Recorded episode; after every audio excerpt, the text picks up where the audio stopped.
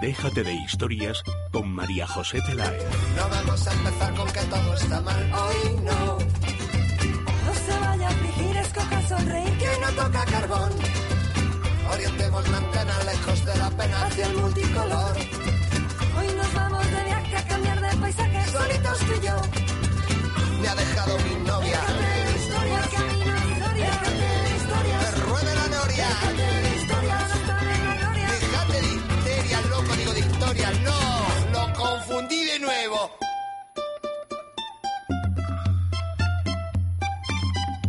Teresa, ¿qué te ha llamado la atención? Buenos días, María José. Pues hoy me ha llamado la atención el Partenón de los libros prohibidos. Y es que la artista argentina Marta Minujín, de 74 años, ha creado en la ciudad alemana de Kassel una réplica del Partenón de Grecia con 100.000 libros que están o fueron prohibidos en su época. Para el artista, este monumento simboliza la resistencia a la represión política. Es decir, que el monumento es precioso que vamos a colgar las fotos en las redes sociales, en nuestro Twitter y en nuestro Facebook para que puedan verlos todos nuestros oyentes porque es una maravilla. Fíjate, igual que otros días no he visto, no tengo noticia de las cosas que comentas, es así, me llama mucho Mm. la atención y, y para bien. Pues mira, a mí lo que me llama la atención hoy es que mi hija cumpla tal día como hoy 23 años. Porque teniendo yo 30, no sé cómo es esto posible. En Es Radio, Déjate de historias con María José Peláez. ¿Para qué sirve un abogado? Cada vez tenemos menos tiempo y aumenta el número de personas que tienen un abogado. Un abogado es un profesional cualificado, preparado, que gestiona los problemas que el cliente le propone. Existen además muchas formas de contratación, ya que pueden hacerlo por meses, al año o eventualmente. Si huye de las sorpresas y no conoce los pasos que ha de seguir o piensa que su caso apenas tiene solución, es el momento de acudir a un buen especialista. Gabinete Jurídico Personalizado. Teléfono 91 570 18 85. Gabinete Jurídico Personalizado 91 570 18 85.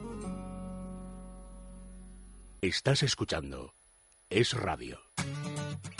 Teresa, si te digo Tracia, ¿qué pensarías? Pues que la T es de televisión, la R corresponde a radio y A de audiovisuales. Irene, ¿y entonces qué hacemos con las últimas tres letras? Muy fácil, María José. Compañía de televisión, radio y audiovisuales. Pues sí, así es Tracia Producciones, especialistas en comunicación y publicidad en radio y televisión.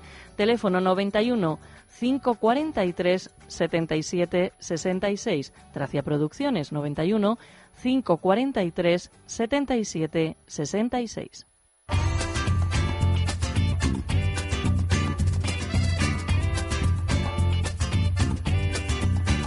Con nosotros Teresa Sánchez Letona, Irene de Fruits, nuestra community manager, el hombre sensato, el veterano del grupo, Luis Alonso, que nos dice hola, hola, hoy hola. Ayer estaba Alberto Alonso y decía hi.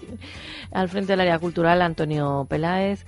Damos la bienvenida también al dibujante Fernando Corella. Ya pueden ver su viñeta en redes sociales. Somos en Facebook Déjate de Historias con acento en la E y en Twitter somos arroba es de historias.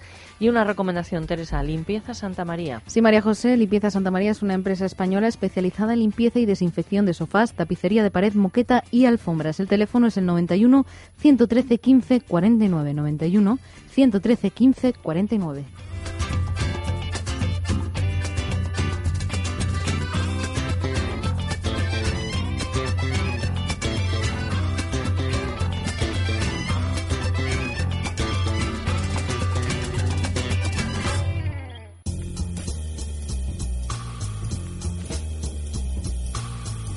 Luz Hernández, especialista en belleza y estética de luz, terapias naturales. ¿Es posible eliminar el acné? Sí, el acné hoy en día se puede decir que se puede quitar. Todos los acnés tienen algo en común, que es la hiperproducción de grasa a nivel glandular. Entonces, una de las primeras cosas que tenemos que hacer es desobstruir ese poro donde está ese quiste, extraerlo y luego posteriormente regular la glándula sebácea, que para mí es importantísimo, porque una vez que hemos regulado la grasa quitamos la bacteria y empezamos también a su vez a quitar lo que son las cicatrices del acné. Utilizamos peeling vegetal, con lo cual secamos la piel y después regulamos las glándulas sebáceas. Primera consulta gratuita llamando al 91 578 1965 o acercándose a la calle Príncipe de Vergara número 28 91 578 1965.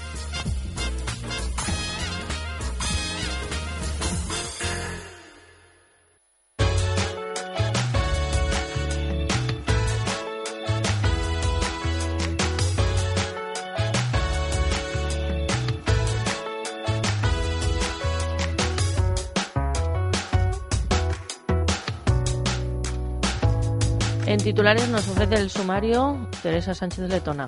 Pues comenzamos el programa hablando de todas las patologías que trata el Centro Médico de la doctora Escribano. Además, nos iremos hasta México de la mano de José Antonio Blasco Abad, arquitecto y consejero delegado de Urban Networks y Taller de Ideas. Como ya es habitual, contactaremos con Mario Hilde Velasco, abogado español afincado en Londres. Nos contará si hay alguna novedad en el caso de Charlie Gard y hablará de Gibraltar tras la visita del rey Felipe VI a Reino Unido. Por supuesto, tendremos la sección de la periodista Ana María Zagaría, que nos llevará hasta Oriente Próximo y después del boletín de la una de la tarde escucharemos una poesía escrita y recitada por Santiago Alonso.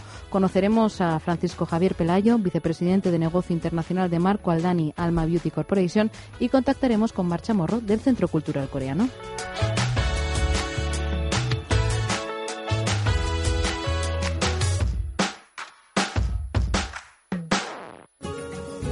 ¿Para qué sirve un abogado? Cada vez tenemos menos tiempo y aumenta el número de personas que tienen un abogado. Un abogado es un profesional cualificado, preparado, que gestiona los problemas que el cliente le propone. Existen además muchas formas de contratación, ya que pueden hacerlo por meses, al año o eventualmente. Si huye de las sorpresas y no conoce los pasos que ha de seguir o piensa que su caso apenas tiene solución, es el momento de acudir a un buen especialista. Gabinete Jurídico Personalizado. Teléfono 91 570 18 85. Gabinete Jurídico Personalizado 91 570 18 85.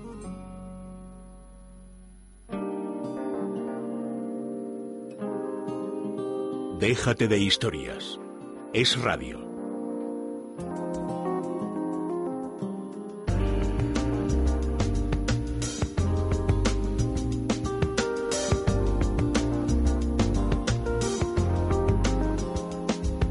Loli Navarro Ezquerro del Departamento de Atención al Paciente. Buenos días y bienvenida.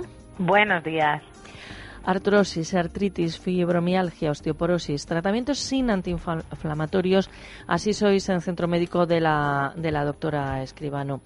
Eh, Loli, principalmente, aunque tú quieras insistir mucho y nos amenaces que desde los 30 años empezamos a envejecer y estas cosas, sabes que eso Sí. todos miramos para otro lado porque pensamos que son los demás los que envejecen. No, y que cuando todavía no duele nos acordamos de, Bárbara- de Santa Bárbara cuando, cuando truena solamente. Claro, pero ¿no te pasa a ti también que ves alguna compañera de, de clase? Yo confieso que me pasa. Y digo, que ver qué viejas están estropeadas, ¿no? O sea, nada que ver. o sea, hay que ver la vida cómo estropea a unas personas más que a otras, ¿no? O sea, Eso es verdad. El- Hombre, la, ca- la carga genética no falla, para bien o para mal. pero el espejo lo miramos depende de en qué momento y, y para quién. Pues pasan los años y es verdad que, que envejecemos principalmente al centro acuden personas pues que tienen dolores que les impide llevar el ritmo normal de vida, por ejemplo, em, hasta lo que es abrir un bote. Sí, efectivamente. ¿eso En las pasa? articulaciones van degenerando, se va perdiendo lo que es la esponjita que hay entre hueso y hueso, que nos permite pues no andar como robots, poder movernos con facilidad. Eso nos lo permite el cartílago que hay en las articulaciones, una especie de esponjita. Pues esa esponjita con el envejecimiento va perdiendo elasticidad, se va degenerando y es lo que produce, por ejemplo, cuando vamos perdiendo esa movilidad en las manos, se nos hinchan, vamos a abrir un bote y de repente se nos cae al suelo. Eso nos cambia la vida por completo. Nosotros siempre decimos que, se- que con dolor no se puede ni se debe vivir y sobre todo cuando no podemos tener una vida normal, pues ir por- abrir por la mañana un bote de café, coger una cuchara. Por eso nosotros siempre decimos que estamos al alcance de cualquiera, que es una pena que la gente viva con tantos dolores estando nosotros en la calle Goya 25, segunda izquierda. Eh, es un tratamiento en el que no usamos ningún tipo de fármacos, ni calmantes ni antiinflamatorios por los efectos secundarios que tienen y vamos a tratar toda la patología relacionada con el dolor, artrosis, fibromialgia, osteoporosis. En definitiva, se trata de vivir y de no sobrevivir. Mm, Yo creo que esa frase es para titular, pero, pero desde luego que muy acertado. Efectivamente. ¿Y, Ujú. ¿Y cómo sería el procedimiento a llevar a cabo? Bueno, pedir la primera cita es informativa y gratuita con la Pues doctora. sí. Las consultas con la doctora son siempre gratuitas. A lo largo del tratamiento, todas las veces que tengan que ver la doctora, eso no tiene coste alguno. Lo que tendrá coste alguno será el tratamiento a llevar a cabo. Es un tratamiento sin efectos secundarios, de láser, magnetoterapia. El láser son equipos médicos de última generación. El láser tiene tres funciones. Es el antiinflamatorio natural por excelencia, sin efectos secundarios. Tiene función analgésica. Nos permite tratar el dolor de manera local, sin el uso de ningún fármaco. Y sobre todo lo que va a hacer es preparar a ese hueso y a esa articulación para la segunda fase del tratamiento, que será un tratamiento de nutrientes y antioxidantes que nuestros huesos y cartílagos necesitan porque tenemos que, que porque vamos envejeciendo. El hecho de, de vivir, digamos, de envejecer es un tributo que pagamos por el hecho de vivir, pero lo podemos hacer con calidad de vida. Podemos enlentecer ese proceso de envejecimiento. Es decir, damos láser, magnetoterapia y luego un tratamiento de nutrientes y antioxidantes. Es un tratamiento que es compatible con gente diabética, hipertensa, trasplantada. Es decir, todos debemos tomar nutrientes y antioxidantes naturales porque vamos envejeciendo, es inevitable. Loli, el teléfono de información es el 91 431 24 14, 91 431 24 14 en la calle Goya 25 en Madrid. Vienen también pacientes de toda España. Sí, nosotros de hecho estamos todo el año. Aquí no se cierra nunca, prácticamente, Ni los ni los fines de semana. No, porque aquí mucha gente aprovecha los fines de semana o los periodos estivales o de Navidad, de Semana Santa, para venirse a Madrid tres, cuatro días, hacer los tratamientos de manera intensiva y en tres, cuatro días que dediquen al año les da calidad de vida para el resto del año. Es importantísimo. Yo creo que invertir en salud es la mejor inversión que uno puede hacer. Hemos dicho vivir y no sobrevivir. Efectivamente, importantísimo. Un abrazo, Loli, que tengas buen día. Igualmente, buen día. Teléfono del Centro Médico de la Doctora Escribano 91 431 24 14.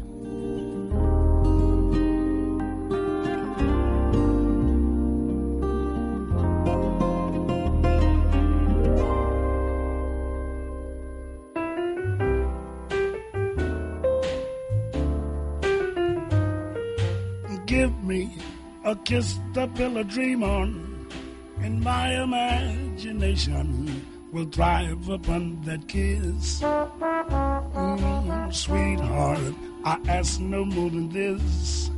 A kiss to build a dream on. Give me Cada vez lo hacen mejor. Perfecto. Perfectamente afinada, vamos, está muy bien. A tiempo. Total. En fin, tendré que ir a actuar a algún sitio con ese trozo de canción haciendo. Te puedo decir que en el, en el cole, eh, que bueno, cuando ibas de excursión, ¿no? Pues qué buenas son las madres concepcionistas que nos llevan de excursión y todas estas cosas. Siempre había alguna que tocaba la guitarra que era admirada por el resto o que cantaba. Y en alguna ocasión lo he comentado en, en el programa. A mí me ponían en un grupo que era de las que hacíamos playback, o sea, imagínate cómo sería el tema, ¿no? O sea, eran las palomas, entonces no podíamos, había los jilgueros, pero a mí, lejos de acomplejarme, me provocaba, claro. Y yo tenía una especialidad, solamente una, que era mm, el chogui chogui este, ¿sabes? El chogui. Entonces, bueno, se montaba una... Era ese tema nada más, ¿eh? Entonces tengo el chogui y este tuyo. Bueno, ¿quién es él? Él es José Antonio Blasco Abad, arquitecto y consejero delegado de Urban Networks y de Taller de Ideas. Hoy nos va a llevar hasta México para hablarnos de México, antes de México, la urbanización prehispánica del Altiplano, Tenochtitlán y Teotihuacán. Y no vamos a dar más datos en antena, pero querremos saber por qué él ha tenido que hablar precisamente hoy, Hoy. de México. Exacto. Pero bueno, yo creo que tú tienes... eh, No sé si son los hados, el destino, el karma, no lo sé. Sí, pero to- bueno, o hoy- todo junto. Hoy también vamos a hablar algo de, de eso también, porque nos vamos a ir a, a México, como bien decíamos, antes de México, del México que conocemos, porque vamos a hablar de la cultura urbana prehispánica de la, de la Ciudad de México, ¿no? Donde eh, en, el en el altiplano donde se construyeron y se levantaron las primeras ciudades centroamericanas, en un altiplano que estaba habitado desde tiempos muy remotos. Es un sitio geográficamente muy particular, es una región muy cerrada por diversas cadenas montañosas muy altas que en cierto modo marcan un, un espacio prácticamente cerrado dentro del cual pues hay unas cordilleras menores que separan, podríamos decir, cuatro valles interiores. Uno de ellos es el Valle de México que nos va a, a interesar y que tienen tiene una peculiaridad que es que, que tenía ya hablaremos luego de por qué un sistema de lagos que, que procedía de las vertientes de, de esas montañas que le daba una riqueza muy especial, ¿no? Bueno, pues el Valle de México es, es eh, un, un, territorio elevado, a unos 2.200 metros de altitud, y rodeado por, por, montañas muy altas, de 3.500, 4.000 metros, etcétera, que, que, le dan ese carácter tan particular, y con ese sistema acuático que está, en este caso concreto, formado por, estaba formado por cinco grandes lagos unidos, dos de los cuales eran de agua dulce y dos, y, y los otros tres de agua, de agua salada, que tenían alrededor de 2.000 kilómetros cuadrados, o sea, era una extensión ¿Y ahí enorme. la canción de Julio Iglesias o nada que ver? Esto es una, una chorrada que me podía haber ahorrado. Agua dulce, agua salada. Claro. Pues bueno, podría, podría ser, podría ser el México antiguo, ¿no? Bueno, pues los historiadores, hablando de ese México prehispánico, pues separan eh, esa historia en tres grandes etapas que podemos en cierto modo vincular a, tres, a, esas tres ciudades a las que nos vamos a referir. Ellos hablan del periodo preclásico que, que va desde prácticamente el 2500 antes de Cristo hasta el año 150, donde aparece una ciudad que podría ser el primer asentamiento que, que podemos considerar urbano, que, que es Cuicuilco, que es una ciudad que desapareció y se han encontrado recientemente vestigios en el sur del, actual DF y hay pues, un pequeño parque arqueológico que, los conserva. ¿no? se sabe mucho de, esa, de ese primer asentamiento, no se sabe tampoco por qué decayó, quizás por la competencia de, de Teotihuacán, que es la ciudad que, que, marca el carácter del periodo clásico que podríamos marcar entre el año 200 y el 900, y a la que nos vamos a referir ahora, y luego nos quedaría una tercera etapa, desde el 900 al 1500, que es más o menos la que caracterizan los, los aztecas. Teotihuacán es la primera gran ciudad del continente americano. Hoy es un sitio arqueológico impresionante por, la espectacularidad y por el misterio que encierran esos restos, conectando con lo que hablábamos al principio de, del destino. ¿Eh? Está separada en torno a 45 kilómetros al noreste del centro de la Ciudad de México y era un lugar que tenía ya un reconocimiento ancestral como, como lugar sagrado. Parece que allí había una gruta que atraía eh, pues un peregrinaje importante de los habitantes de la zona y sobre esa gruta se levantó la gran pirámide del Sol, lo cual le dio ya el primer eh, punto de importancia para que allí se fuera formando poco a poco una, una ciudad que acabó siendo una gran ciudad. Eh, prácticamente la, la, planta de Teotihuacán era un rectángulo de 21 kilómetros cuadrados que estaba organizado a partir de dos ejes perpendiculares, uno que iba norte-sur, que es la calzada de los muertos, que era una gran avenida a cuyos lados pues se fueron ubicando los edificios públicos, algunos palacios, etcétera, y un eje este-oeste, donde se encontraba en el cruce pues la ciudadela, el mercado, y en la ciudadela estaba, por ejemplo, la pirámide, o está la, pirámide de la serpiente emplumada, que era el tercer edificio de mayor envergadura de Teotihuacán.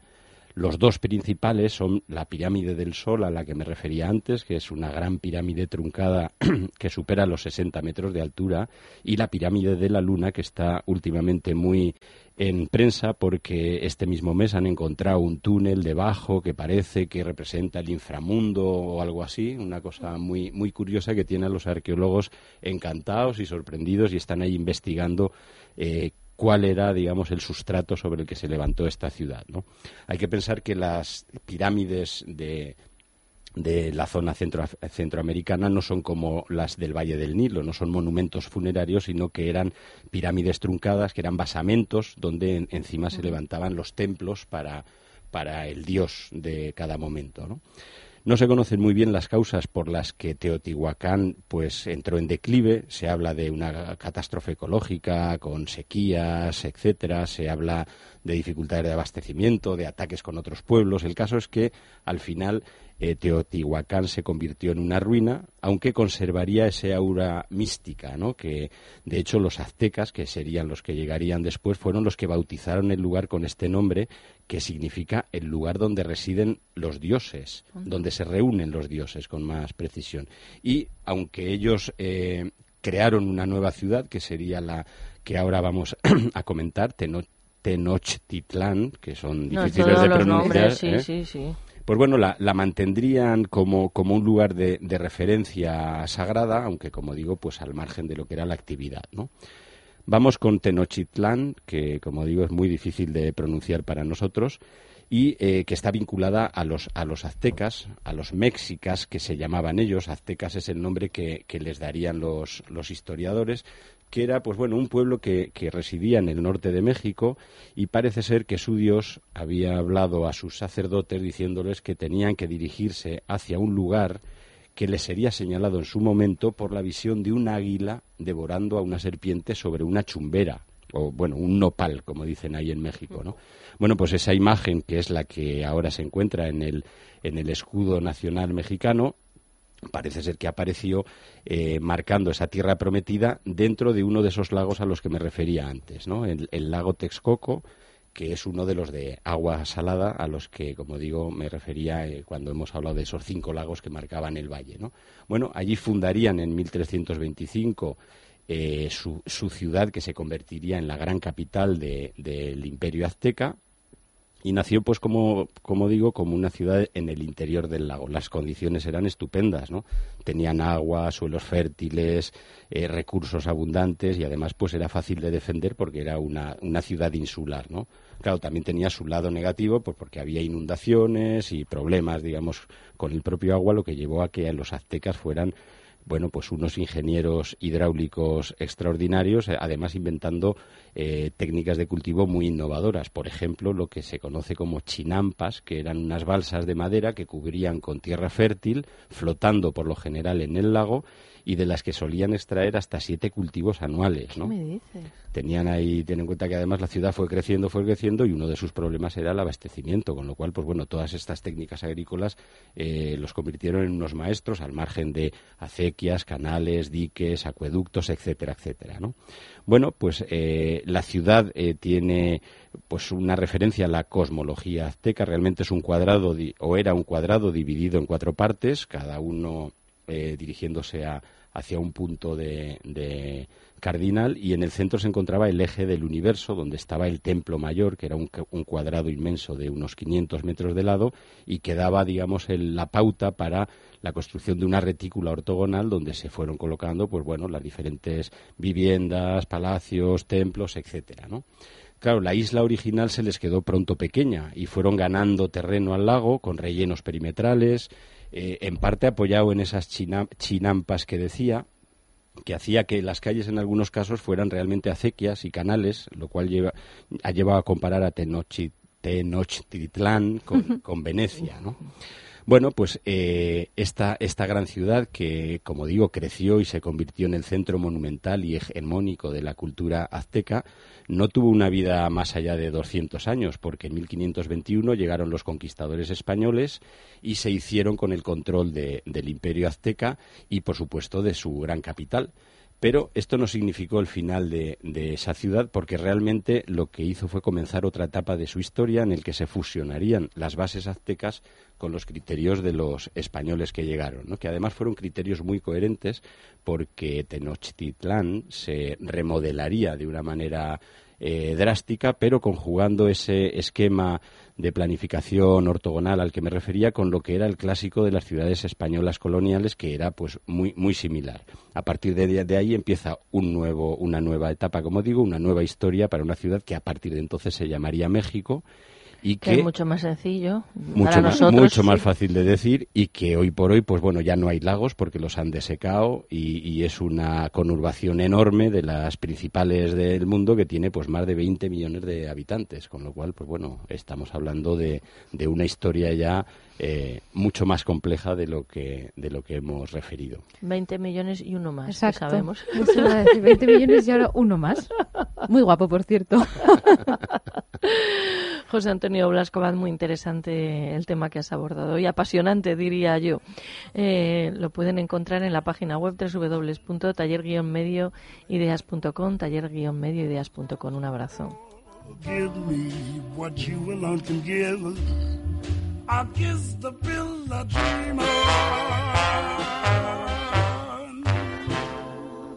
Cuidarnos está muy bien, pero a veces compramos un montón de productos que ni utilizamos. Si quieres cuidarte de verdad, piensa en Colacel. Su fórmula es muy completa. Contiene antioxidantes, silicio, ácido hialurónico y vitamina C que contribuyen a la formación de colágeno. Componente esencial para mantener la piel tersa, aliviar los dolores articulares y sentir las piernas más ligeras. Colacel, de Laboratorios Mundo Natural. Consulta a tu farmacéutico, dietista y en parafarmaciamundonatural.es.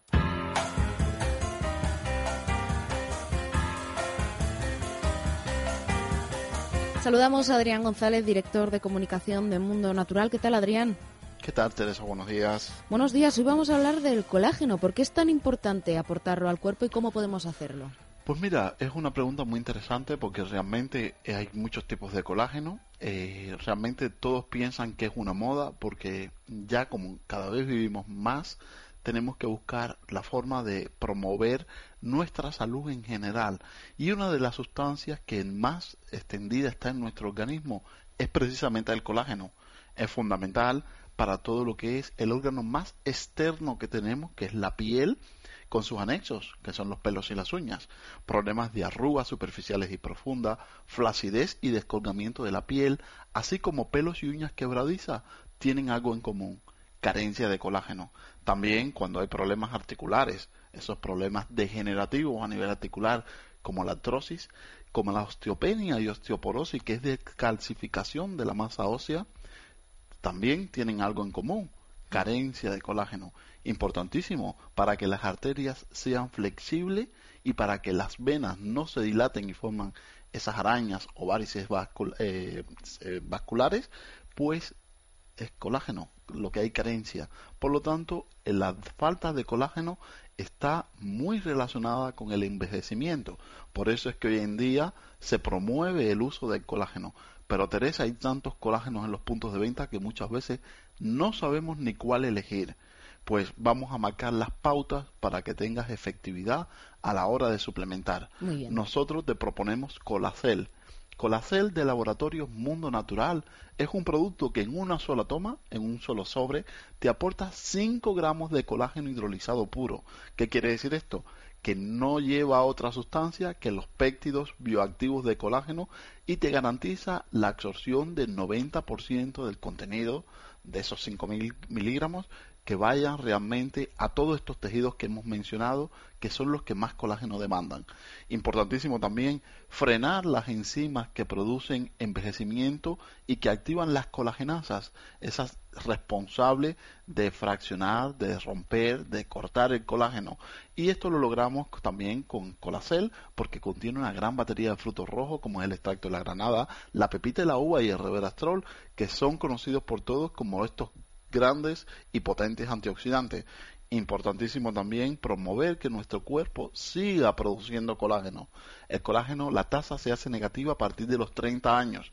Por eso esas arrugas que luchamos después a los 60, 70 años nos cuesta mucho más porque su base se ha formado cuando éramos mucho más jóvenes y si nosotros suplementamos con colágeno mantenemos nuestras despensas llenas y por eso nosotros recomendamos Colacel que además lleva el ácido hialurónico, necesario para evitar la deplexión de la célula, es decir, la falta de consistencia de la célula y la falta de hidratación. Por lo tanto, un sobre de colacel a media mañana o a media tarde aportamos el colágeno más potente que ahora mismo en el mercado y es más efectivo para retrasar el efecto del envejecimiento. Colacel lo pueden encontrar en las parafarmacias del Corte Inglés y si tienen alguna duda sobre este producto o sobre cualquier otro, pueden llamar al teléfono de Mundo Natural 91 446 0000 91 446 0000 y enterarse de todas las ofertas y promociones a través de la web para farmaciamundonatural.es. Muchas gracias, Adrián. Muchas gracias, Teresa. Bienvenido a Parafarmacia Mundo Natural. Detrás de este saludo hay un equipo de técnicos especializados para ayudarte a mejorar tu salud. Profesionales que te asesorarán sobre el producto más adecuado para ti. Pero si prefieres informarte y hacer tus pedidos desde casa, visita nuestra web parafarmaciamundonatural.es. O llama al 91 446 0000 Mundo Natural. Tu tienda de salud y belleza natural.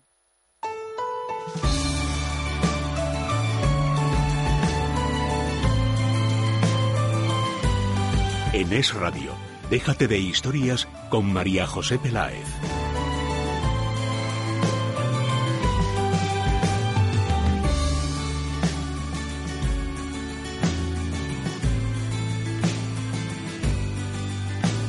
Vamos a viajar un poquito más. Sí, María José. Nos vamos hasta Londres para hablar con Mario Hilde Velasco, abogado español afincado en Londres, para hablar de distintos temas. Por supuesto que sí, Mario. Buenos días, bienvenido.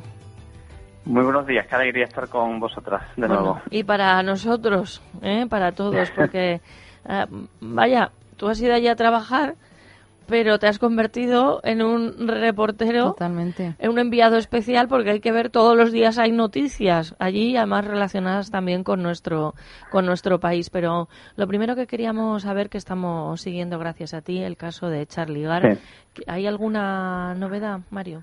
Bueno, pues la, novedad es que el doctor Girano, eh, este doctor americano que tiene la posibilidad de acceder a un tratamiento experimental, ya ha visto a- al, al bebé, a Charlie Gard, y que hay otro segundo especialista eh, cuya identidad se ha protegido por parte del tribunal, no conocemos su nombre después, el que está el, ahora mismo eh, también haciendo exámenes eh, para ver si, si este tratamiento experimental podría tener, eh, en fin, a- algún viso de, de- de prosperar, ¿no? Y, y cuando se termine esta evaluación por parte del segundo especialista, el juez, el, el señor Francis, seguramente convocará otra vista y decidirá. Eh, En fin, esta espera, como podéis imaginar, está siendo interminable eh, y muy difícil de, de soportar, por- de soportar por parte de los padres. Es muy duro. Sí. Y además es trascendente porque indudablemente lo que pase con este caso servirá para otros semejantes que seguro que van a, a suceder. Entonces todo lo que se vaya a hacer ahora, desde luego, es especialmente trascendente para, para el bebé, para que- la familia, pero para todos los demás.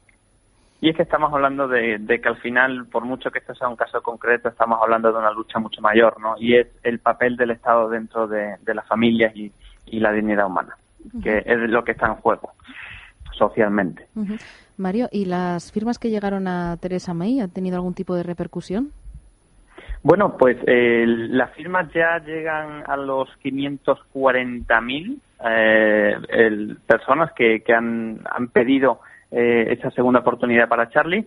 Lo que sí se sabe a ciencia cierta es que la presión internacional, eh, en fin, en la que ha tenido mucha parte el, este medio millón de firmas eh, que se ha, en fin, que se ha eh, empezado desde, desde una organización española, han sido muy relevantes a la hora de que el hospital no haya desconectado al niño. Porque hay que recordar que si esto no hubiese salido a la luz, si el Vaticano o Trump no hubiese mencionado nada o si no se hubiesen eh, recogido firmas, el hospital hubiese directamente desconectado, como le había indicado el juez eh, al niño. Ha sido ese miedo al estar eh, en el foco público el que ha hecho que los médicos eh, vayan al, hospital, al tribunal de nuevo. Y también el Papa, ¿no? También ha tenido, mm, bueno, una importante labor en este tema con Charlie Gard. Sí, efectivamente. El Papa eh, en un principio dejó actuar y cuando vio que no tenía otra opción, entiendo que fue cuando empezó a hacer menciones explícitas en, en su discurso, en su aparición en los miércoles. Eh, el- y, y- yo creo que eso ha sido muy importante, el- sobre todo este ofrecimiento, ¿no? De darle también pasaporte vaticano si hiciese falta. O sea, ha puesto todos los recursos encima de la mesa que. Pero que ha, que tardado, pero ha tardado un poco en hacerlo, ¿no? Es lo que entendemos por tus palabras. ¿El qué, perdón? que ha tardado un poco en hacerlo. Bueno, no, es que o sea, yo creo que el, el Vaticano com- tiene que tener respeto por, por la legislación interna de los países. Entonces, entiendo que las- Claro. los plan B solamente pueden accionarse y están accionados muy rápido cuando el plan A no funciona. Y el plan A de Reino Unido, pues en principio no había funcionado, ¿no? Vamos, que los del Reino Unido se quieren desconectar de todo, ¿eh? De O sea, todo, de todo, esto no todo. será para hacer bromas, pero vamos, es que, eh, no, no sé, vamos, es que es una cosa tremenda esta manía que les ha dado. Desconexión, desconexión es lo que les gusta. Qué Pero bueno, barbaridad. Bueno, hay pues fíjate. que- Claro, vamos a dejar este tema humano eh, para irnos al sur de España. Ujú. A Gibraltar, porque vamos a hablar de Gibraltar de forma somera tras el comentario del rey en su discurso explicando el porqué de la contienda y hablando del Tratado de Utrecht para ver si se vulnera o no se vulnera. Bueno, pues sí, el- en fin, Reino Unido y, y España siempre han sido el- países que han tenido sus más y sus menos y, y- y Gibraltar siempre ha sido siempre algo que, que ha hecho rozar las relaciones diplomáticas. El Tratado de Utrecht de 1713, como bien ha dicho, fue el tratado por el cual eh, España cedió el territorio a la corona británica, que no al Reino Unido, el, el, territorio de Gibraltar. Y no solo el de Gibraltar, también el de Menorca, aunque este se, se recuperó bastante después, en 1802. El, pero bueno, lo que establecía este tratado en su cláusula décima era que se cedía la ciudad, el castillo y el puerto. No eh, se hablaba del istmo ni se hablaba de aguas territoriales. El, y también se establecía que se prohibía toda comunicación por tierra con el resto de España. Y claro, los incumplimientos son fragrantes. Eh, desde, desde la primera anexión eh, de facto el de 1815, después de la guerra de independencia, las condiciones de salubridad de Gibraltar eh, eran, eh, en fin, dejaban bastante que desear y se produjo un brote de fiebre amarilla. Y, Fernando VII, queriendo ser bueno, eh, construyó unas barracas sanitarias que nunca se volvieron a retirar en la zona neutral. Y eso fue la primera batalla de facto que ganó en Reino Unido. En 1854 pasó exactamente lo mismo. De nuevo, otro brote el, en Gibraltar y de nuevo España siendo benevolente eh, instalando más barracones el, y lo que pasó fue que Reino Unido en cuanto en cuanto pasó ese brote el, pues instaló vallas para quedarse también con ese territorio eh, para ganar más territorio. Eh, un poquito más tarde ya en el siglo XX 1908 el, se ganan 106 hectáreas porque se decide poner unilateralmente otra nueva valla mucho más allá de los que del, del territorio eh, que se había dado por el Tratado de Utrecht. Y de hecho, ese, ese nuevo territorio conquistado fue en el que en, durante la guerra civil, aprovechando, en fin, la situación penosa por la que pasaba España, eh, pues se construyó el aeropuerto que hoy se utiliza. Y, y claro, ante esto la ONU se ha pronunciado, eh, la ha declarado la, en fin, la última colonia de Europa de hecho, el rey Juan Carlos I la, llamó una reliquia colonial, concepto muy interesante.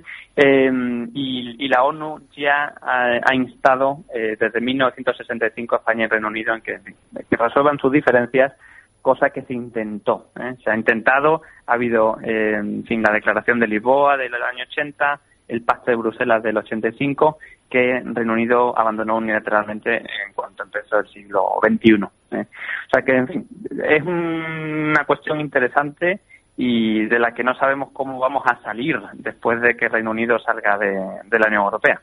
Pues fíjate que esto es mío, le han puesto la etiqueta y porque que es el castillo suyo, ¿no? Se supone de la corona. efectivamente. O sea que lo no sé si cabe, no sé si eh, castillo Castillo, puerto y ciudad. Ciudad, claro, no, es que estaba pensando en trasladar, yo, claro, aquí en Madrid tenemos el templo de Bod que nos trajeron desde Egipto, digo, pues les mandamos para allá, cogemos un barco, no sé si en los jardines de Buckingham Palace cabe o no, les plantamos en cualquiera de sus extensiones que tienen la corona. Eso nos contó un día Irene, ¿verdad, Teresa? Claro, sí, sí, les vamos mandando piedras para allá, que las vayan colocando en su territorio. Exacto. Y que dejen a los monos en paz. Les devolvemos el castillo. Yo estoy seguro de que esto se resolverá antes o después. Y yo creo que la, solución que se dio, por ejemplo, a Hong Kong eh, de soberanía podría ser una solución de aquí, en fin, a medio plazo. ¿eh? ¿Tú lo ves esto viable? Bueno, mm, creo que es muy difícil. E, es muy complicado, pero es cierto que la situación del Brexit puede cambiar la situación de Gibraltar. Gibraltar se ha, mm, digamos que, beneficiado de ser una región autónoma especial dentro de la Unión Europea, un territorio, uno de sus territorios británicos de ultramar, que le llaman a ellos, y que ha significado que eran parte de la Unión Europea, pero con un montón de legislación que no era de aplicación, IVA, etcétera. Entonces, se han beneficiado de una posición que, en breve, a partir de 2019, no van a, a, poder mantener. Bueno, es que, claro, es que, perdona que te interrumpa, pero la mangancia que hay ahí con numerosas empresas que ensucian el nombre sí del concepto de, de empresa es tremendo, porque la fuga de capitales, cosas sin declarar, eh, en fin. Creo que escuché un día que había más empresas que personas viviendo y habitantes hay 31.000. Exacto. Sí, sí, ¿Cuántas empresas habrá?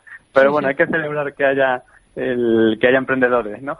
más que personas. bueno, más que emprendedores, eh, son aquellos que dicen que hacen el egipcio, ¿sabes? Una mano por delante y la otra por detrás para el bolsillo, es lo que hacen por allí. Pero, en fin, esperemos que se resuelva con, Eso en fin, es. con, con tranquilidad y con madurez, que es lo que hace falta también. Mario Hilde Velasco, abogado español afincado en Londres, un abrazo y gracias por colaborar con nosotros. Un abrazo fortísimo.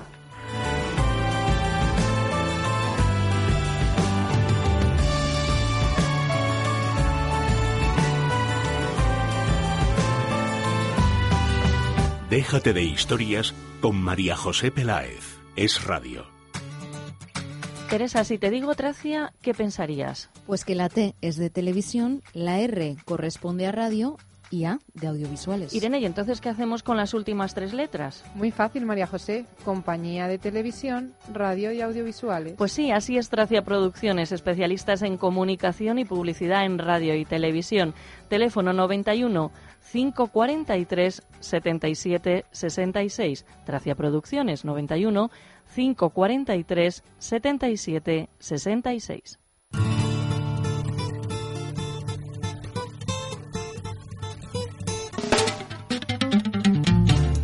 Recibimos a Rosa Oñate de Óptica Roma. Buenos días. Hola, ¿qué tal? Buenos días. Hablamos de Óptica Roma, casi siempre entregados a hablar de las gafas, de los progresivos, de las lentes de contacto, pero vamos a guardar un tiempo para los audífonos porque veo, además, hace poquito un caso reciente, es un chico que trabaja en asuntos de excavaciones y va con sus cascos, estoy hablando, bueno, de un chico, claro, tú y yo más o menos, pero es un chaval porque no llega a 30 años. chico, Dice un que chaval. ya en, en una revisión le han dicho que estaba perdiendo eh, audición ¿no? de, de un oído. Le digo, pero no te proteges y tal.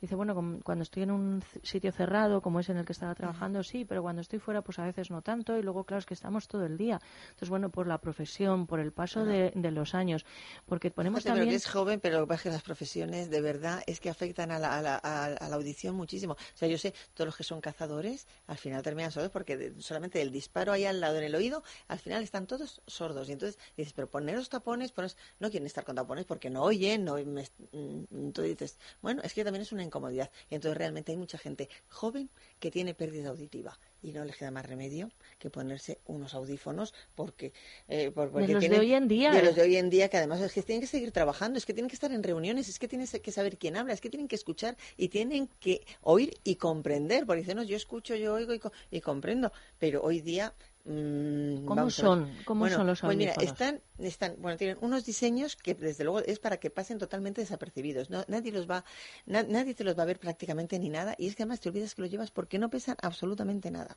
Luego detectan claramente el habla, cuando hay ruido, detectan claramente, distinguen lo que es perfectamente lo que es el habla a lo que son otros ruidos de fondo, con lo cual te van a priorizar el ruido del habla, el, sonido del habla y van a decir, estoy escuchando y estoy viendo per- perfectamente. Y luego fíjate que tienen unos sistemas hoy día, antiguamente decías, ya, me pongo audífonos y fíjate lo que, lo que pitaban antes, los silbidos que, que producían y todo eso. Hoy día tienen un sistema antisilbidos, antirruidos y entonces tú puedes ir tranquilamente. La gente dice, es que no quiero ni saludar a nadie ni dar un beso porque es que se movía un poquito el audífono y pi, empezaban a pitar. Y la gente decía, estaban incómodos, eh, hay gente que, lo- mm, que, que le ponía un poquito violento. mm, Hoy día todas estas cosas se han, se han eliminado totalmente. Además, fíjate cómo son los audífonos hoy día que te llegan el sonido de la televisión directamente a tu audífono, no, te- no lo vas a perder en, en- en el espacio ni nada, una maravilla. De tu teléfono inalámbrico, tu teléfono móvil, te va a llegar el, el- el sonido directamente a tu audífono, con lo cual dices, bueno, qué maravilla es que no estoy perdiendo absolutamente nada de audición. Con lo cual, hoy día, llevar audífonos, la gente que lo necesita van a decir, qué maravilla, la música de tu, de tu teléfono la puedes oír directamente a través de tus audífonos, sin tener que llevar cables ni nada. Hay que Con ver cómo cual, ha mejorado. Ha mejorado, ha mejorado todo. Y te va a localizar, fíjate, además hoy día los audífonos van a saber, o sea, con, la audio- con las audiometrías que nosotros hacemos, vamos a saber exactamente qué clase de pérdida tiene esa persona, dónde está esa pérdida, qué cantidad de pérdida. Y el audífono se va a programar exactamente para la pérdida exacta de esa persona. No van a decir, bueno, necesita una, tiene pérdida aquí en los graves, tiene pérdida en las graves. No, no, no, no. Va a ser exactamente para la pérdida de esa persona. Cada persona es única, cada pérdida auditiva es única y el audífono va a ser únicamente para esa persona porque va a estar programado para esa persona. Pero ¿y si necesitamos dos? Por supuesto, muchísimo mejor. Si necesitas dos, hay que llevar dos. La diferencia de llevar dos a llevar uno, ¿eh? para empezar, las, las frases las vas a, vas a encontrar todo su sentido, porque si no oyes las palabras como átonas, todas iguales, no encuentras expresión en las palabras. Y luego vas a localizar muchísimo mejor lo que es la fuente del sonido. Una sirena, un, un- alguien que te llama, vas a decir, me viene de aquí, me viene de ¿Y allá. puedes escuchar alguna oferta de óptica Roma? Vamos a escuchar una oferta y la vas a comprender, además, que es lo más importante. Eh, dos audífonos, vas a pagar, vas a llevarte dos audífonos por el precio de uno. ¿Lo has escuchado bien? ¿Lo has ¿Y lo has comprendido? Dos audífonos por el precio de uno. Es el momento de última generación del siglo XXI para solucionar todos los problemas de audición que tengas. Desde luego, pues lo Ah, tienen sí. fácil en ópticaroma.com, tienen todas las direcciones, por ejemplo, Alberto Aguilera 62, Bravo Murillo 166.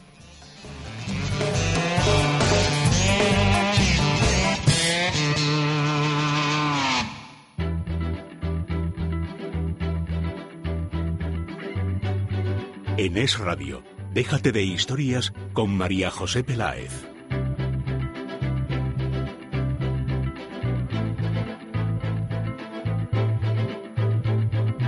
Recibimos ahora a Ana María Zaría, colaboradora de la sección internacional de Déjate de Historias, que hoy nos lleva hasta dónde. Nos lleva hasta Oriente Próximo para bueno, hablar de la actualidad internacional. Buenos días, Ana María, bienvenida. Buenos días, María José, Teresa. Está con nosotros también José Antonio Blascoabad, del arquitecto. escuchando- Buenos días, José Antonio.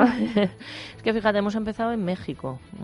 Sí, ya, ya me he enterado, ¿eh? Nos hemos ido al Reino Unido y Sí. ahora al Oriente Próximo. ¿Cómo estamos? Es el día viajero. Total, me encanta.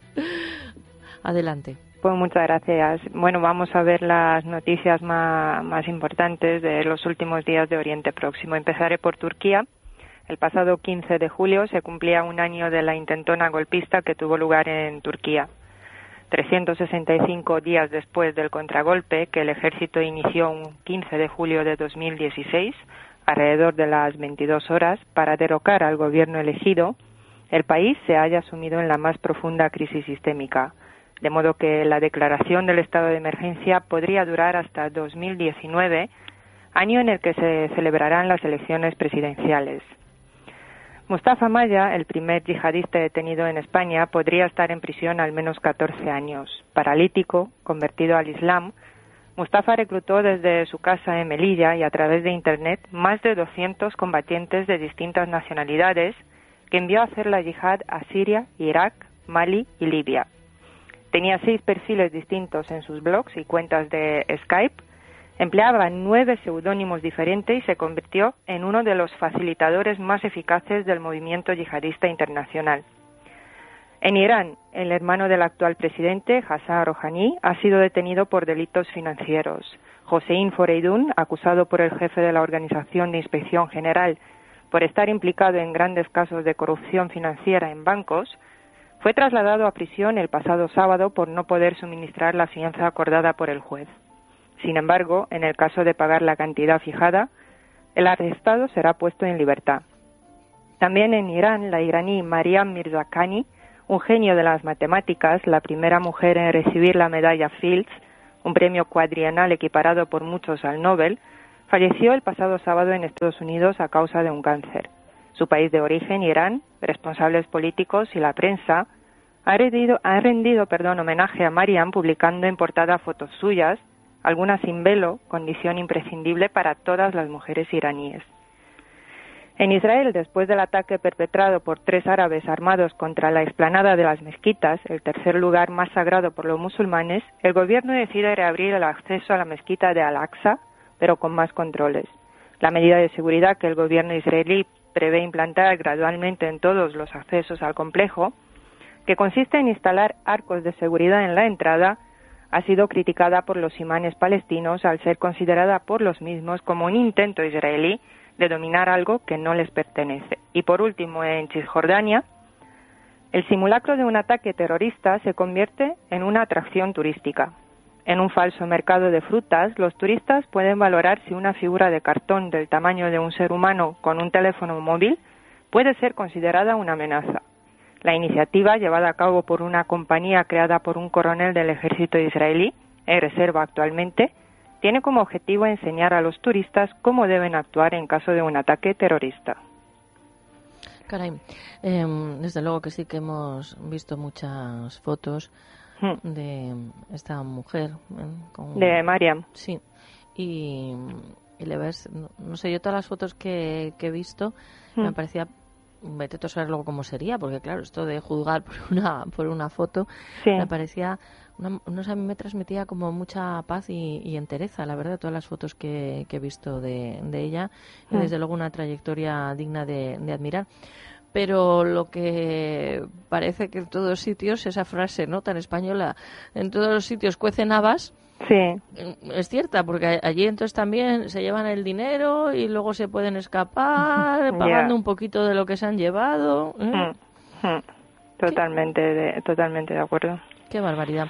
Bueno, Ana María, ¿qué nos puedes anticipar del programa que vas a a hacer en televisión para la próxima temporada en Déjate TV? Bueno, pues yo lo que os puedo anticipar es que estoy muy ilusionada, estoy con muchas ganas, todavía estoy trabajando allí dando vueltas a las ideas que, que hay que plasmar por, por escrito, ¿no? Y, y con tu acuerdo, claro está. Y, y nada, pues que será un programa pues enfocado principalmente al, a un, un público joven, a los estudiantes de, de periodismo de todas las facultades de, de Madrid, pero también de comunicación audiovisual, publicidad, quiero decir, no hay que ¿Y a nuestro gremio? Efectivamente, no hay que dejar de lado a, a nadie.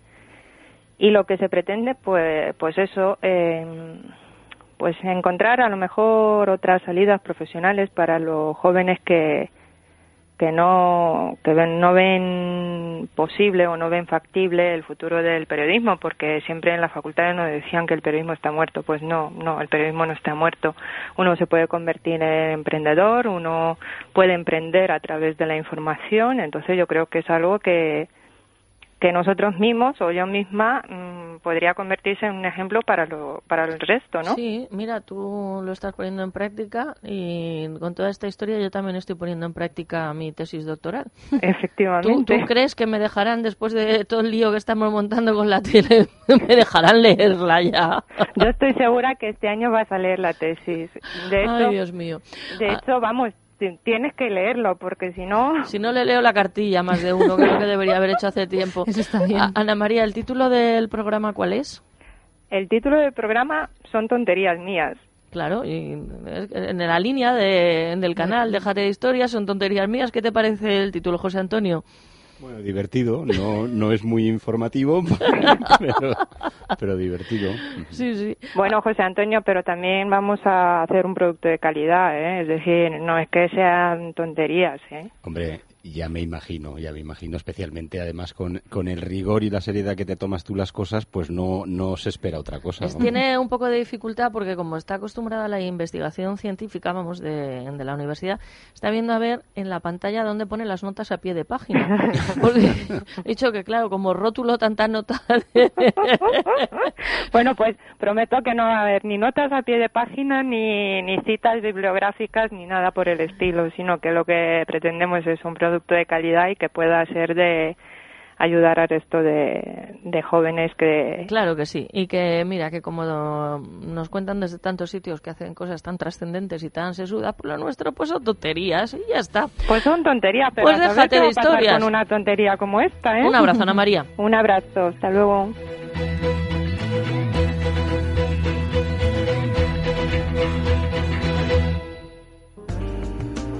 Con dolores no se puede vivir. Deje de sufrir. Centro Médico Doctor Esquivano le ofrece tratamiento sin antiinflamatorios. Primera consulta gratuita. 91 431 24 14.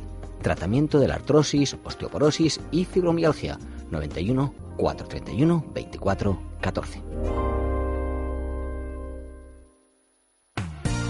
Sucio, que sí, que está sucio. Lo que pasa es que nos acostumbramos a verlo así y no puede ser. Limpieza Santa María tiene la solución.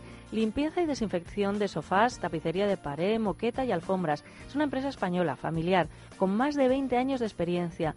Viene a nuestro domicilio, lo limpia a nuestro domicilio y vamos en poquito tiempo, porque un sofá, por ejemplo, necesita tan solo una hora, hora y media. Llamen ahora mismo a Limpieza Santa María 91 113 15 49. Son especialistas. 91 113 15 49.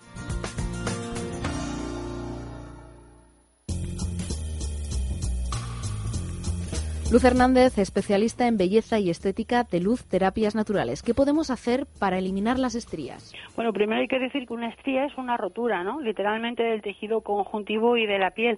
Es exactamente igual que una arruga. Además, está en un tejido que está muy blando, que tiene mucha flacidez. Entonces, eh, normalmente se produce por cambios bruscos de peso, incluso por haber tomado cortisona. Cuando ya tenemos esas estrías, lo que vamos a hacer son varios peeling. Vamos a quitar varias capas córneas de la piel, con lo cual vamos a hacer un rejuvenecimiento, nunca mejor dicho.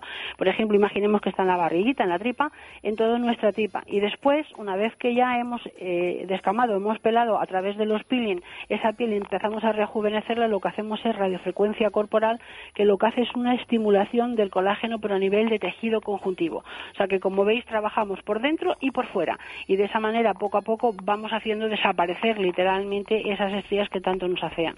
Además, la primera consulta es gratuita llamando al 91 578 19 65 o acercándose a la calle Príncipe de Vergara, número 28, 91 578 19 65.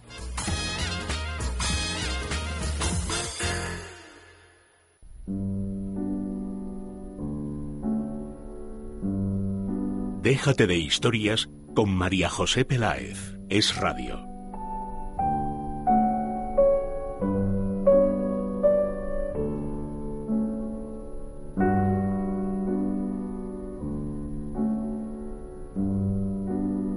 Damos paso ahora a Santiago Alonso, actor, director de teatro y escritor.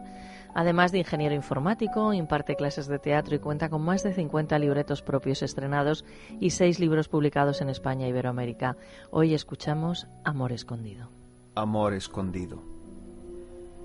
Hoy te grito desde la ventana vacía de geranios, del balcón carcomido por salitres. Hoy te grito a pesar de saberte ausente, que me escuches esta noche necesito y te llamo ronco ya por el silencio que obligaron tus raíces a ocultar, a llevar en tal secreto nuestro encuentro, a callarnos a pesar de tanto amar. Tu familia no entendía lo que hacías, mi familia no quería despertar. Los caminos que cruzaron algún día hoy parecen que dispares van a dar. Pero antes necesito que me escuches, que comprendas lo que tanto quise dar que he callado tanto tiempo este nombre y por siempre de seguro he de callar.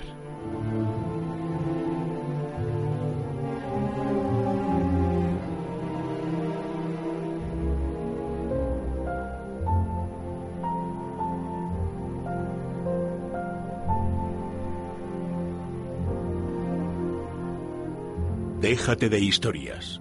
Es radio. Teresa, si te digo Tracia, ¿qué pensarías? Pues que la T es de televisión, la R corresponde a radio y A de audiovisuales. Irene, ¿y entonces qué hacemos con las últimas tres letras? Muy fácil, María José. Compañía de televisión, radio y audiovisuales. Pues sí, así es Tracia Producciones, especialistas en comunicación y publicidad en radio y televisión. Teléfono 91 543 77 66. Tracia Producciones 91 543 77 66.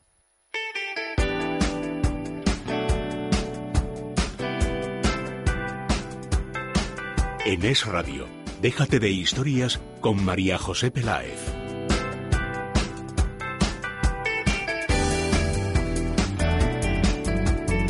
Aunque ya lo hemos anticipado en el sumario del programa, ¿quién nos acompaña en este momento en el estudio? Pues María José nos acompaña Francisco Javier Pelayo Sánchez, vicepresidente de negocio internacional en Marco Aldani Alma Beauty Corporation. Buenos días y bienvenido. Eh, Paco, Francisco, ¿cómo te llaman? Javier. Javier, o sea, Más que- cortito. Sí. muy bonito Igual que mi, mi padre y mi hermano también se llaman Francisco Javier los dos y los dos son Javier. El ¿Verdad? pequeño Javi.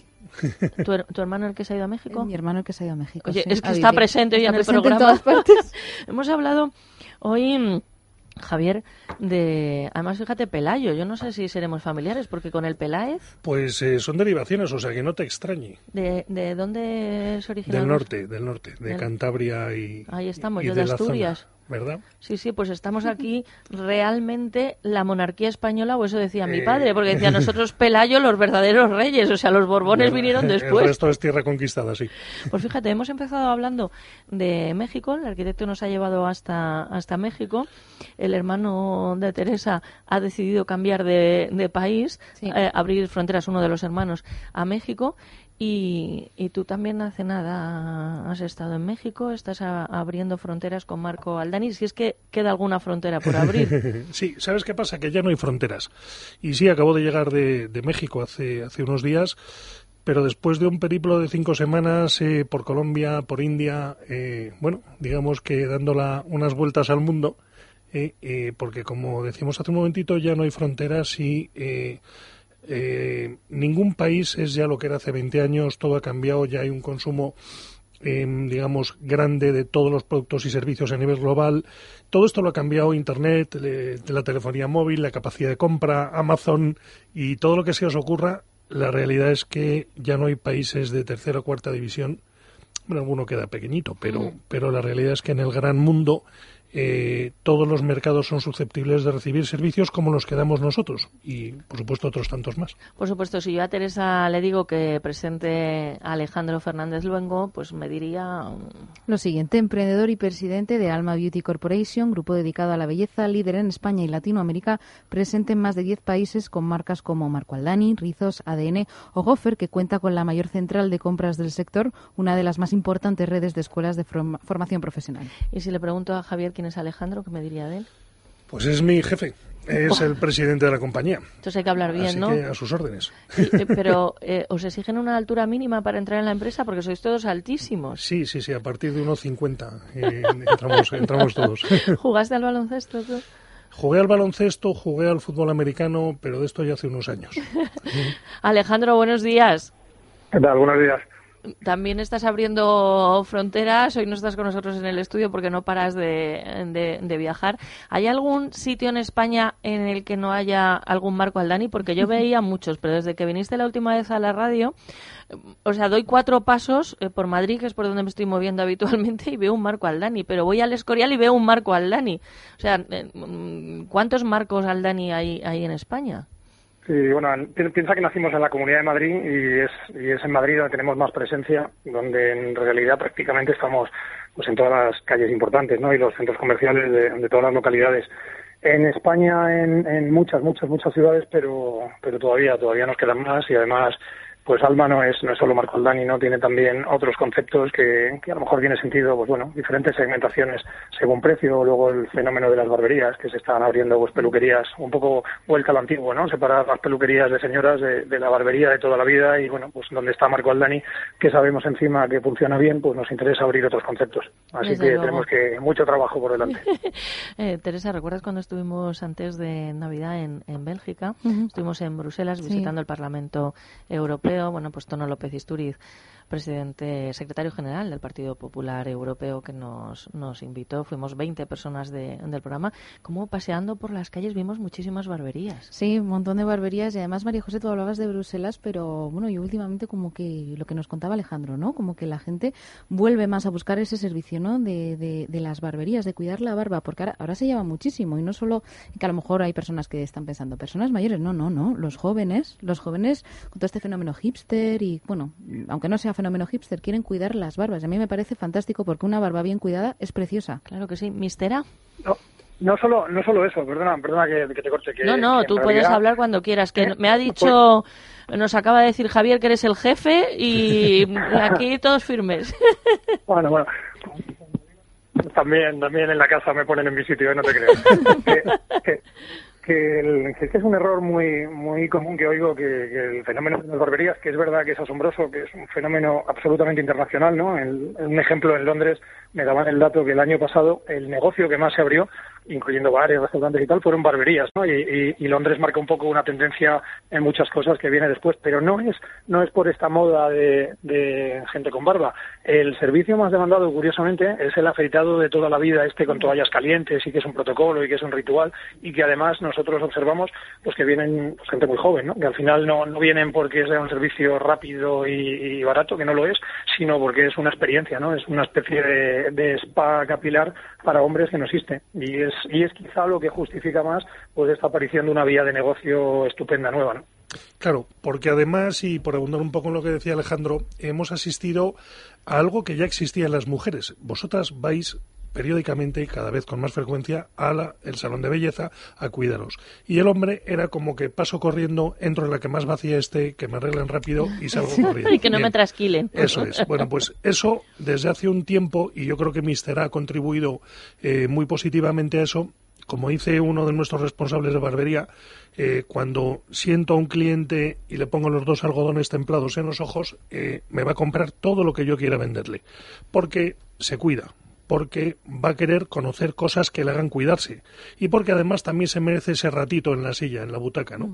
Eh, a partir de ahí hemos conseguido, en muchos casos, multiplicar por 2.5 el ticket medio eh, por lo tanto, es un buen servicio para el cliente, es un buen servicio y un buen negocio para el profesional que está haciéndolo y es un buen negocio para el entorno de la peluquería en general. Es decir, simplemente hemos equiparado o se está equiparando el servicio a lo que ya existe con las mujeres, definitivamente.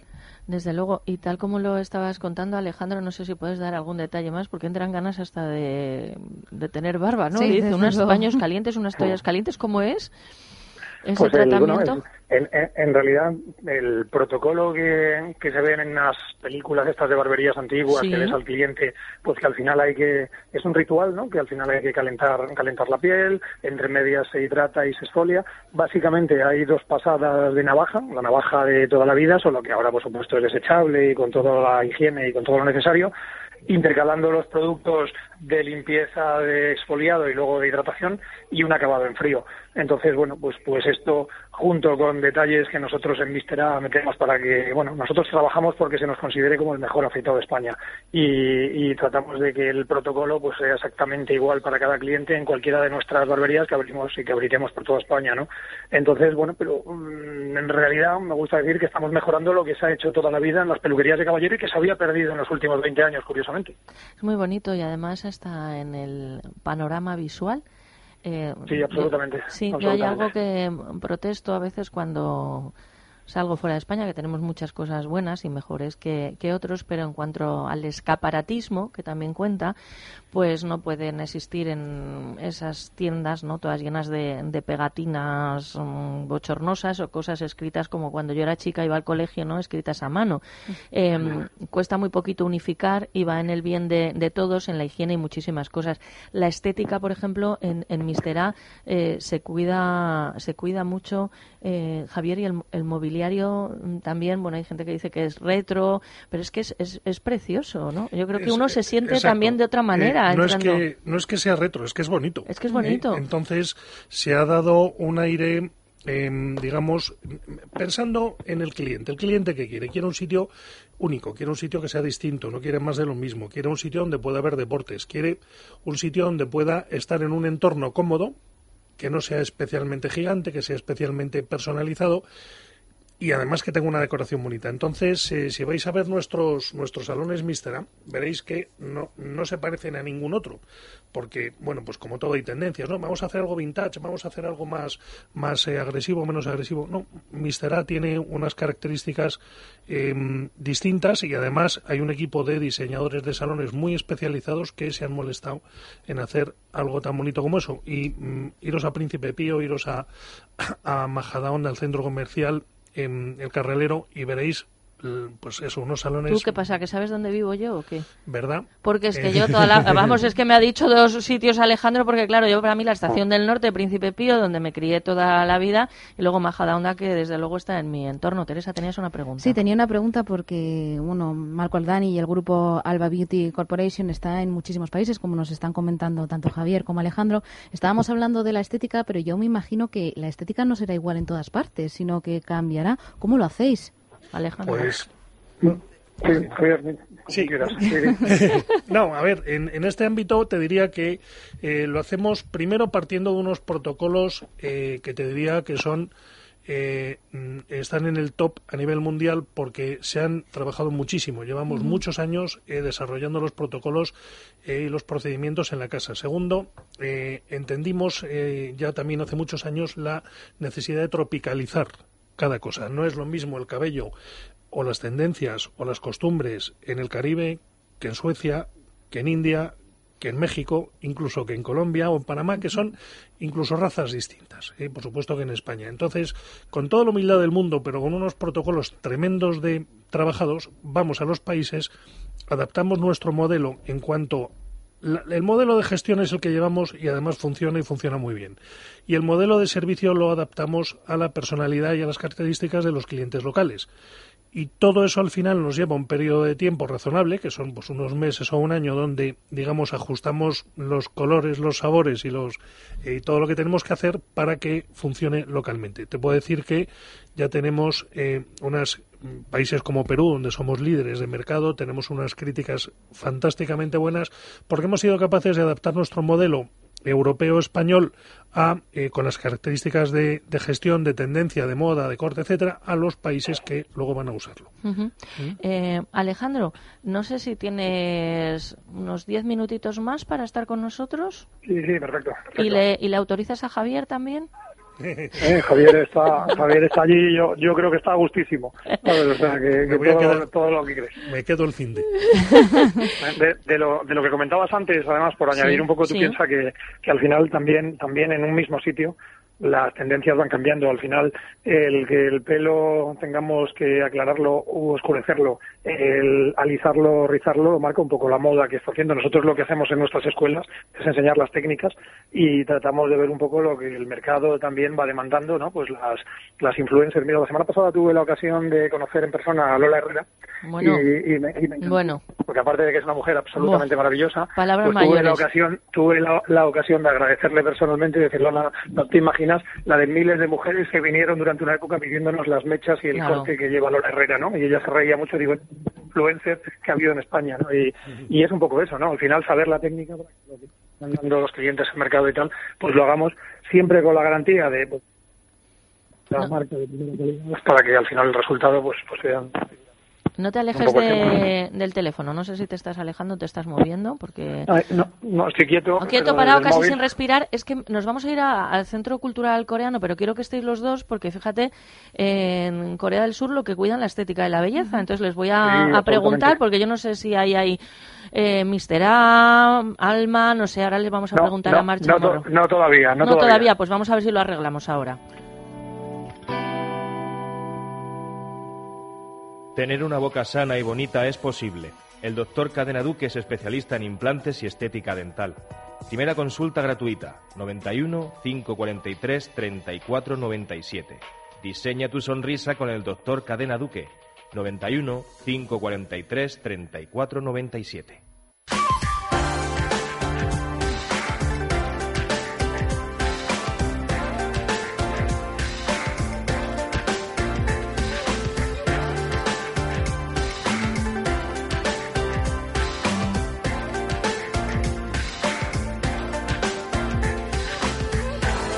Vamos al Centro Cultural Coreano y saludamos a... A Marcha Morro, responsable de prensa del Centro Cultural Coreano, que hoy nos quieren hablar de una K-Pop Academy en Spain con profesores provenientes de Corea del Sur que han abierto en el Centro Cultural Coreano. Sí que están en Paseo de la Castellana número 15. Mar, buenos días. Buenos días, ¿qué tal? Aniosio. Soy yo. Eh, Bueno, más o menos, ¿no? Se me entiende bien. Es la única frase que tengo eh, entrenada y que me han dado el visto bueno en, casa. Están con nosotros en el estudio. Está Javier Pelayo Sánchez, que es vicepresidente de negocio internacional de Marco Aldani, Alma Beauty Corporation. Y tenemos conexión con Alejandro Fernández Luengo. Fíjate, ellos se dedican, que es emprendedor y presidente de Alma Beauty Corporation, ellos se dedican a la estética y la belleza. Les he dicho que se queden dos o tres minutillos más, porque desde luego que en Corea del Sur se cuida y mucho y creo que no hay ninguna de sus empresas allí, así que algo habrá que hacer. ¿Están ahora mismo en clase, Mar? Eh, sí, estamos ahora mismo en la K-Pop Academy, que se está haciendo el curso ahora de canto Y, y bueno, pues tengo además a mi lado a Carlota, que es una de las alumnas de, de este taller. Y bueno, la verdad es que lo están pasando genial. ¿Y Carlota es española o es un nombre que interpreta uno coreano? Sí, sí, es española y es una de las de las y de los españoles, porque además hay mucha variedad que están dando este curso de canto y baile que Pop Academy. Ahora están entrenando con los profesores que vienen de la Universidad Sejong de Corea del Sur para el día 29, sábado 29 de julio a las 12 de la mañana en el Teatro de la Luz Philips Gran Vía, van a actuar presentando, bueno, pues eh, conjuntamente eh, los dos talleres actuaciones con eh, temas muy famosos de K-pop. Caray, Carlota, buenos días, pásamela, por favor. Buenos días. Bueno, ¿y a ti cómo te ha dado por el mundo coreano, por Sur Corea? Pues resulta que una amiga mía sabía que me gustaba mucho la danza, entonces me enseñó un vídeo de un grupo que se llamaba BTS y a raíz de ahí pues vas descubriendo más grupos y distintas canciones y si amas la música al final te acabas enganchando. Bien, ¿y estás dispuesta a actuar entonces en el Teatro Luz Phillips de Gran Vía? Sí. Caray. Oye, pues, ¿y cantas y bailas? Eh, sí, además tengo un grupo y Ah. la verdad es que nos va bastante bien. Estuvimos hace nada en, un, en el K-Pop World Festival y quedamos segundas. ¿Y nos puedes cantar un poquito? Ahora. De repente... Hombre, claro, sí, tenemos dos minutos para finalizar y quiero hablar con mis amigos, así que... Eh, ¿Puedo rapearos? Ah, pues me encanta, es lo que más me gusta en este mundo, el rap, aunque haya gente que no lo crea. Bueno, pues espero que la pronunciación esté más o menos. Lo estoy practicando todavía. A ver, va. I dati chapo je sengo lobo chake po chango je soki duri kigo nani mudo de yapo but just amigo yo this lady so loyal gurora nacho bato these girls no me tender Bueno, Bueno, bravo. Ha dicho, estoy muy feliz y contenta de estar en Déjate de Historias con Alma Beauty Corporation. Lo ha entendido todo el mundo. Clarísimo, nítido. Pásanos un momentito a, a Mar, por favor. Sí, qué, qué maravilla, ¿verdad? Sí, de verdad. Eh, Alejandro, ¿qué le dirías a Mar Chamorro, que es la responsable de prensa del Centro Cultural Coreano? Oye, me, encan- me encantaría, me encantaría saber más de, ese centro porque, porque es una de las, vamos, Corea del Sur es una de las potencias mundiales de cosmética de alta calidad y, y es famosa la, la calidad de la demanda también y cómo cuidan el, el tema de novedades, ¿no? O sea que encantadísimo de tener cualquier conocimiento de aquel mercado, que es Eh, fantástico. Mar, además tenéis un montón de actividades, ¿verdad? Que se puede ir al, al centro y verlo. Es, es precioso, Alejandro, la verdad. Mar, ¿cómo viniste del último viaje de Corea del Sur? ¿Llena de mascarillas de qué? Llena de mascarillas. Mascarillas es rec, mascarillas de todo tipo. Pero la verdad es que tengo la piel que, vamos, que da gusto. Pues me sigo 10 años y ya estaba Perfecto. Bueno, Javier, habrá que darse una vuelta también por Corea del Sur. Deseando, deseando porque además son mercados que nos están resultando cada vez más cercanos y, y creemos que tenemos mucho que decir allí. Pues muchísimas gracias por acompañarnos hoy. Recuerdo Javier Pelayo Sánchez, vicepresidente de Negocio Internacional en Marco Aldani, Alma Beauty Corporation, Alejandro Fernández Luengo, emprendedor y presidente de Alma Beauty Corporation. Un abrazo, Alejandro. Muchas Y- gracias. Y nuestra recomendación hoy con Mister A, por supuesto que todas las empresas del grupo, pero especialmente Mister A, y referente al Centro Cultural Coreano, una página web. Sí, centroculturalcoreano.com, María José. Mar, un abrazo. Un abrazo a todos. Está muy divertido, ¿eh? Eh, Irene, ¿algo que decir? Sí, recordar nuestras redes sociales. En Facebook somos Déjate de Historias y en Twitter arroba es de historias. Y ahí, como saben, pues publicamos todas las fotos de nuestros invitados. Por ejemplo, pues la de nuestro invitado Francisco Javier. Javier para los amigos. Eso es. y, y también la página web de Déjate de Historias, donde pueden ver todas las novedades del canal de televisión. Sí, que es déjatedehistorias.es. Déjatedehistorias.es. ¿Vais a grabar hoy las dos? Sí, sí, con, Con Juan Juanjo. José. Con Juan José Alonso Millán. Muy bien. El autor. Mañana, ¿qué está previsto que suceda en este programa de radio, Teresa? Pues nos acompañará Manuel Castro, Antena de Plata, este año por su programa de radio, Radio Nacional Kilómetros de Radio. Muy bien, bueno, pues nos vamos, que nos vamos, aunque antes de marcharnos les recomiendo a todos ustedes que sean muy, pero que muy malos, porque dicen los que entienden de esto que es divertidísimo. La gran revolución será encontrar por un segundo la belleza.